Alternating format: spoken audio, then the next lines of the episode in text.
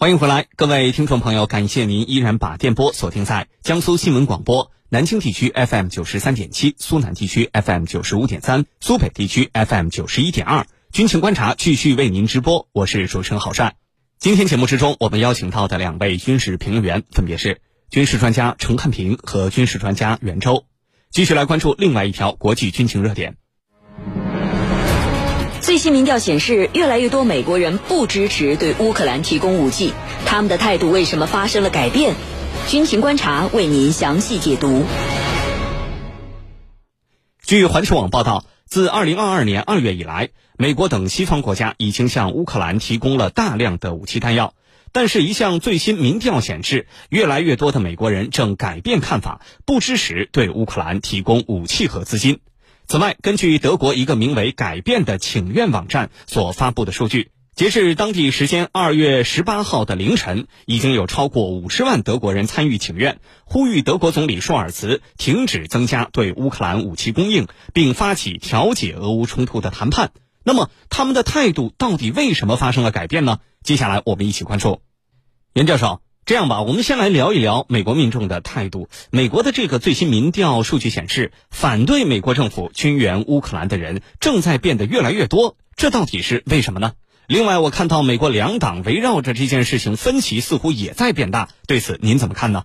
好的，随着俄乌冲突的持续啊，美国对乌克兰军事援助的力度和规模也在不断加大，也会有越来越多的美国人开始反对军援乌克兰，这其实是预料之中的事情。那么，之所以会出现这样的情况，我认为主要有以下三个方面的因素。首先呢，就是越来越多的美国人开始认识到，军援乌克兰就是个无底洞。俄乌冲突爆发以来，乌克兰不断的向美国索要军事援助，规模可以说越来越大，索要的武器装备性能呢也在不断提升，已经有最初的防御性武器升级到了火箭炮、主战坦克和战斗机这样的进攻性主战装备。美西方因为军援乌克兰，军火库的库存都快被掏空了。据不完全统计，自俄乌冲突爆发以来，美国已经向乌克兰提供的援助高达四百万美金。那么，已经批准的援助金额呢，也高达了一千一百三十亿美金。据不完全统计，自俄乌冲突爆发以来，美国已经向乌克兰提供的援助超过了四百亿美金。那么，已经批准的援助也高达了一千一百三十亿美金。而乌克兰还在不断的向美国索要更大规模的援助，可以说啊，军援乌克兰已经成为了吸食美国财富的巨大黑洞。那么在这种情况下，一些头脑清醒的美国人当然会意识到这种援助是无法持续的，并且提出啊，对乌克兰的援助应该是有限的，不能是无限度的。更有甚者，直接提出了应该停止对乌克兰的军事援助。其次呢，俄乌冲突的恶果正在反噬美国社会。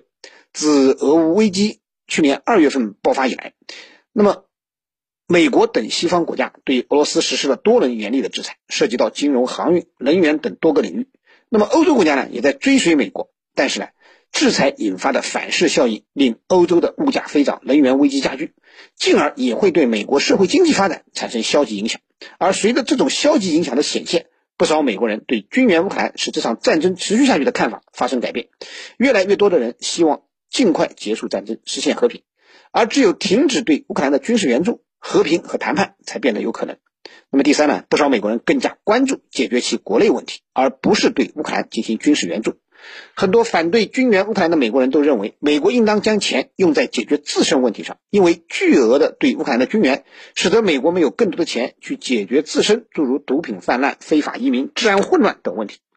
那么，如果继续把纳税人的钱用于一场海外的战争，美国的衰落可能会加剧。那么当前啊。美国及北约持续援助乌克兰，是造成俄乌冲突持续不断的重要原因之一。主持人，好，谢谢袁教授的分析。我们继续来聊一聊德国民众的态度。最近，德国人又是举行示威游行，又是发起向政府的请愿活动。那么，这些声音我们应该如何解读呢？这些声音能够改变德国政府现在的政策立场吗？对于这个问题，程教授您怎么看？好的，这个请愿里头啊，又分几类。第一类。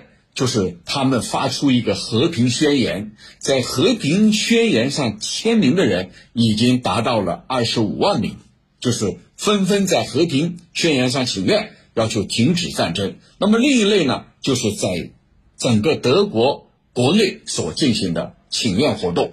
这个请请愿活动里头出现了知名的政界人物，作家、记者、科学家等各个领域的。那么这样一个请愿行动，它到底是为什么？我觉得很清楚，就是你不断的加码俄乌战争，不断的支持乌克兰，导致我们深受影响，我们的生活、我们的经济、我们国家的稳定都受到影响。我想这是他们发出请愿的一个非常重要的原因，尤其是德国过去依赖的是俄罗斯的廉价的能源，现在天然气涨了十倍之多呀，让老百姓苦不堪言。因为负担加重了，生活质量下降了，所以老百姓不干了，以这种方式要求停止对乌克兰的军事援助的加码，同时呼吁和平。那么有用吗？管不管用？我认为管用。为什么说管用？第一个，这一次是不仅仅是一少部分人，就是那些和平组织，而是涉及到方方面面。刚才我说到了政界的、这个媒体的，还有学界的各个方面都参与行动，这是第一个，就是它的涉及面很广。第二个，就是德国和其他西方国家一样，是一个选举政治。你别以为你们现在在台上，那下一次我在选举的时候就不投你们的票。所以，我认为它是是有用的。第三个原因就是它已经影响到了。德国普通民众的生活，特别是最底层的老百姓的生活，那物价在上涨，通货膨胀居高不下，还有呢，这个能源在，这个负担不起，这些就使得最底层的民众生活苦不堪言，深受影响。那它必然会有更多的连锁行动，就是类似于滚雪球。那么第四个原因就是北溪一、北溪二，现在更多的。内幕被披露出来了，是美国刻意所为。如果刻意所为的话，那就对你德国要敲响警钟了。有人故意要打这场战争，你德国还要去赴汤蹈火吗？如果你去赴汤蹈火，你会被火烧死。所以这里头啊，叫玩火者必自焚，赶快停止针对乌克兰的军援，让和平来主导这场战争。那么这会成为。德国也好，欧洲很多国家也好，他们的共识，至少老百姓心里是很清楚的。尽管那些政界啊被美国勒索、绑架、煽动，但是老百姓的心里，他们有一杆秤，如何停止影响我们的生活，那就需要和平。主持人，好，谢谢程教授的解读。最新民调显示，越来越多美国人不支持对乌克兰提供武器。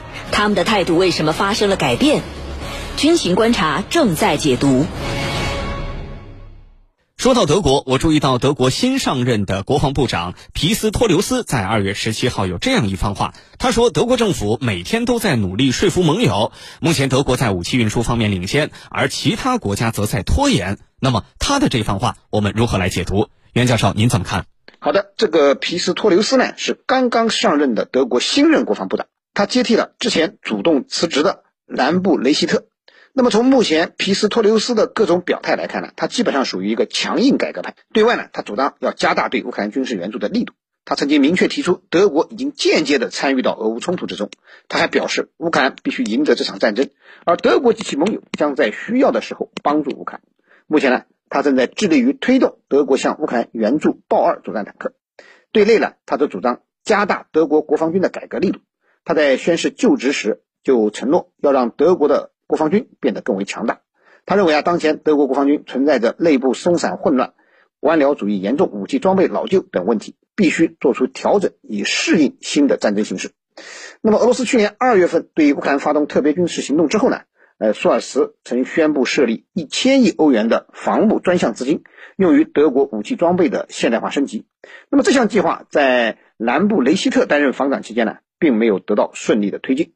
如今，皮斯托留斯成为了新任的德国国防部长，他应该会加大德国国防军的改革力度。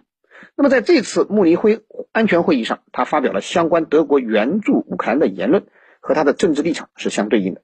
从他的发言中，我们不难看出，他是一个原乌派。而不是促和派，而他的这个发言除了可以表明他对乌克兰援助的基本立场之外呢，还有两个方面的意图：一是回应泽连斯基加大对乌军事援助的要求。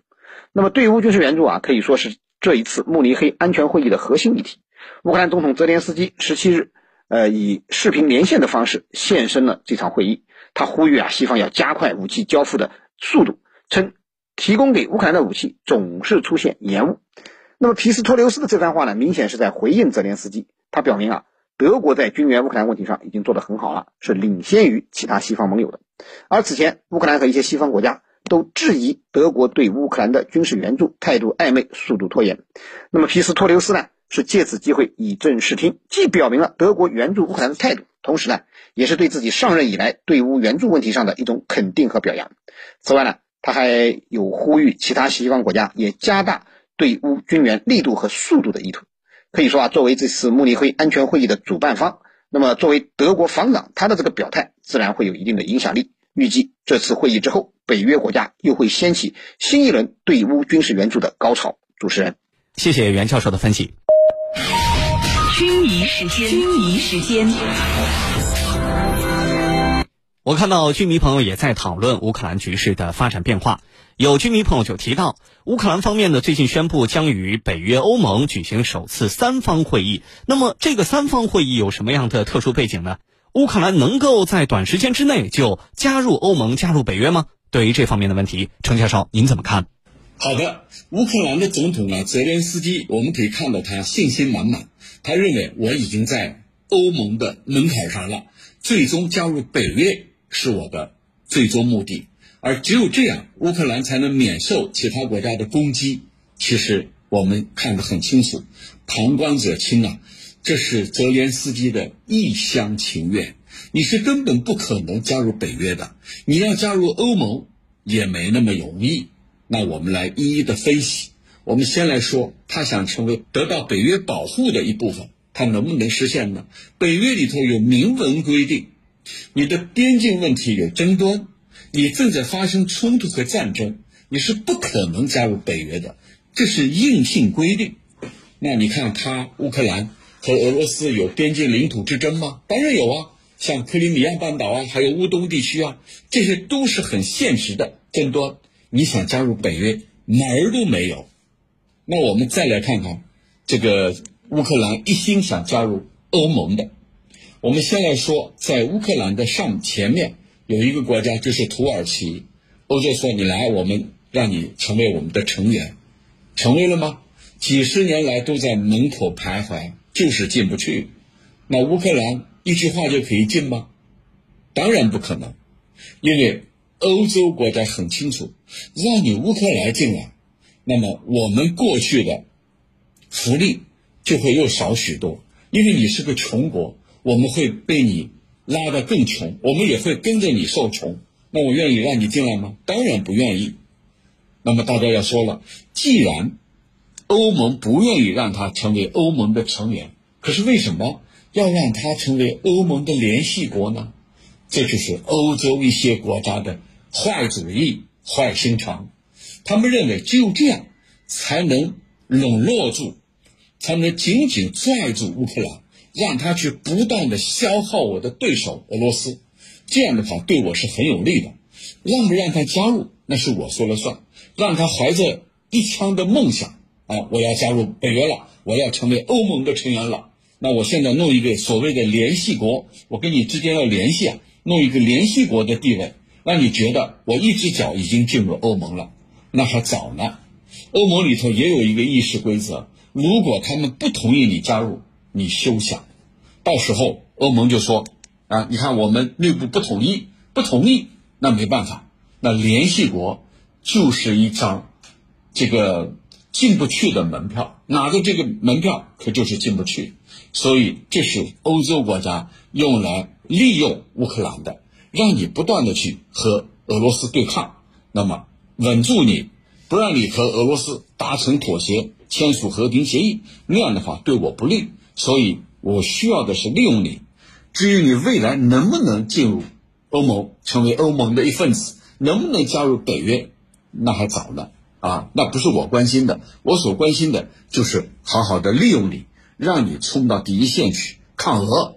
我想这就是一些欧洲国家啊他们的这个想法，所以乌克兰啊，他所获得的只是一个空头支票。你看，在很多年之前，当时呃这个乌克兰还有亲俄、亲欧两派的时候，人家就希望加入到欧盟，成为欧盟的联系国，到头怎么样？依然没有进得去，所以未来只能是画饼充饥了啊！主持人，好，感谢两位军事评论员在今天节目之中的精彩点评。追踪世界军事热点，关注全球战略格局。江苏新闻广播军情观察，主持人郝帅为您解码军情。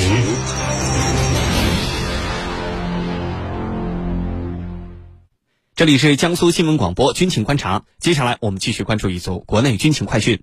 陆军第八十一集团军在党的二十大精神指引下，积极探索构建新型练兵体系，推动部队军事训练转型升级，为如期实现建军一百年奋斗目标注入新动能。详细内容，请听中国之声录音报道。侦察小组迅速前出，对敌实侦察。的塞北大漠，一场合成营多平台综合演练正在进行。记者在现场看到，侦察平台迅速前出，及时获取目标信息，形成火力打击清单。指挥控制、火力打击、气象保障等多平台协同联动，共享战场态势，展开火力打击。第八十一集团军某合成旅连长戴玉波：多平台综合演练打破了营连建制壁垒，全力训练资源，整体优化配置，以实际作战需要编配战斗平台模块，展开实战化训练。仗怎么打，兵就怎么练。第八十一集团军某合成旅营长王小正介绍，多平台综合演练是这个旅在集团军指导下率先展开的试点探索，主要是为了解决前期训练中在指挥、组织、协同、火力等方面暴露出的一系列问题。我们广泛开展克敌制胜三两招大家谈活动，激起头脑风暴，逐步形成多平台协同演练方法。及多兵种参与、多方式编组、多方案演练的网上指挥对抗等多项创新训法，不断在军事实践中求创新、求突破。右前方一千二百米敌坦克一辆未调拨完毕。正当塞北大漠实兵演练激战正酣时，一场不见硝烟的红蓝对抗演习也在燕山脚下悄然打响。在另一个合成旅的模拟训练室内，记者看到来自装甲、炮兵、工兵等多个主战专业的官兵们正利用一比一模拟训练平台进行城市攻防演练。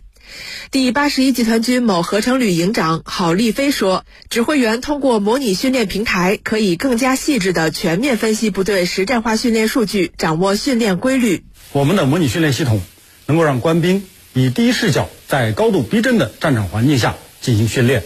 模拟训练系统和实车训练相结合的方式，能够以最小的训练成本获取最大的训练效益。这就是科技创新给训练。”带来的实实在在的变化。党的二十大报告提出，要增加新域新质作战力量比重，优化联合作战体系等。连日来，在第八十一集团军的统筹规划下，集团军所属陆航、特战、远火等部队常态化展开融合训练。声音电报呼叫，现向你通报，坐标及其他条件。在山西某地，一场快速破袭夺空要点的演练拉开帷幕。数架运输直升机搭载全副武装的特战队员迅疾升空，呈战斗队形超低空掠地高速飞行，向模拟敌纵深抵近。抵达目标地域后，直升机编队悬停，特战队员采取索降和机降相结合的方式迅速离机。在完成人员收拢后，特战队员根据敌情侦察态势，对敌多个重要目标展开渗透进攻。第八十一集团军某特战旅连长吴宇：有了陆航战役的加持，极大提升了我们的作战半径，缩短了战场支援时间。这样的协同配合，更像是为我们特战利刃插上了一双钢铁翅膀。下一步，我们还将针对高空翼闪渗透、超低空远闪突防等重难点科目展开探索训练，提升远程投送及立体突防能力。准备，连日来，陆军第八十一集团军利用作战能力检验评估、多方向跨域机动作战演练等大项任务契机，充分调动训练资源，展开多兵种互为条件训练，加速锤炼部队联合作战、全域作战能力。第八十一集团军某陆航旅参谋郭东。训练转型升级不仅要求我们瞄准实战、更新理念、创新方法、启迪思路，更是要求我们一线指挥员不断强化自身能力素质，打牢组训适性根基。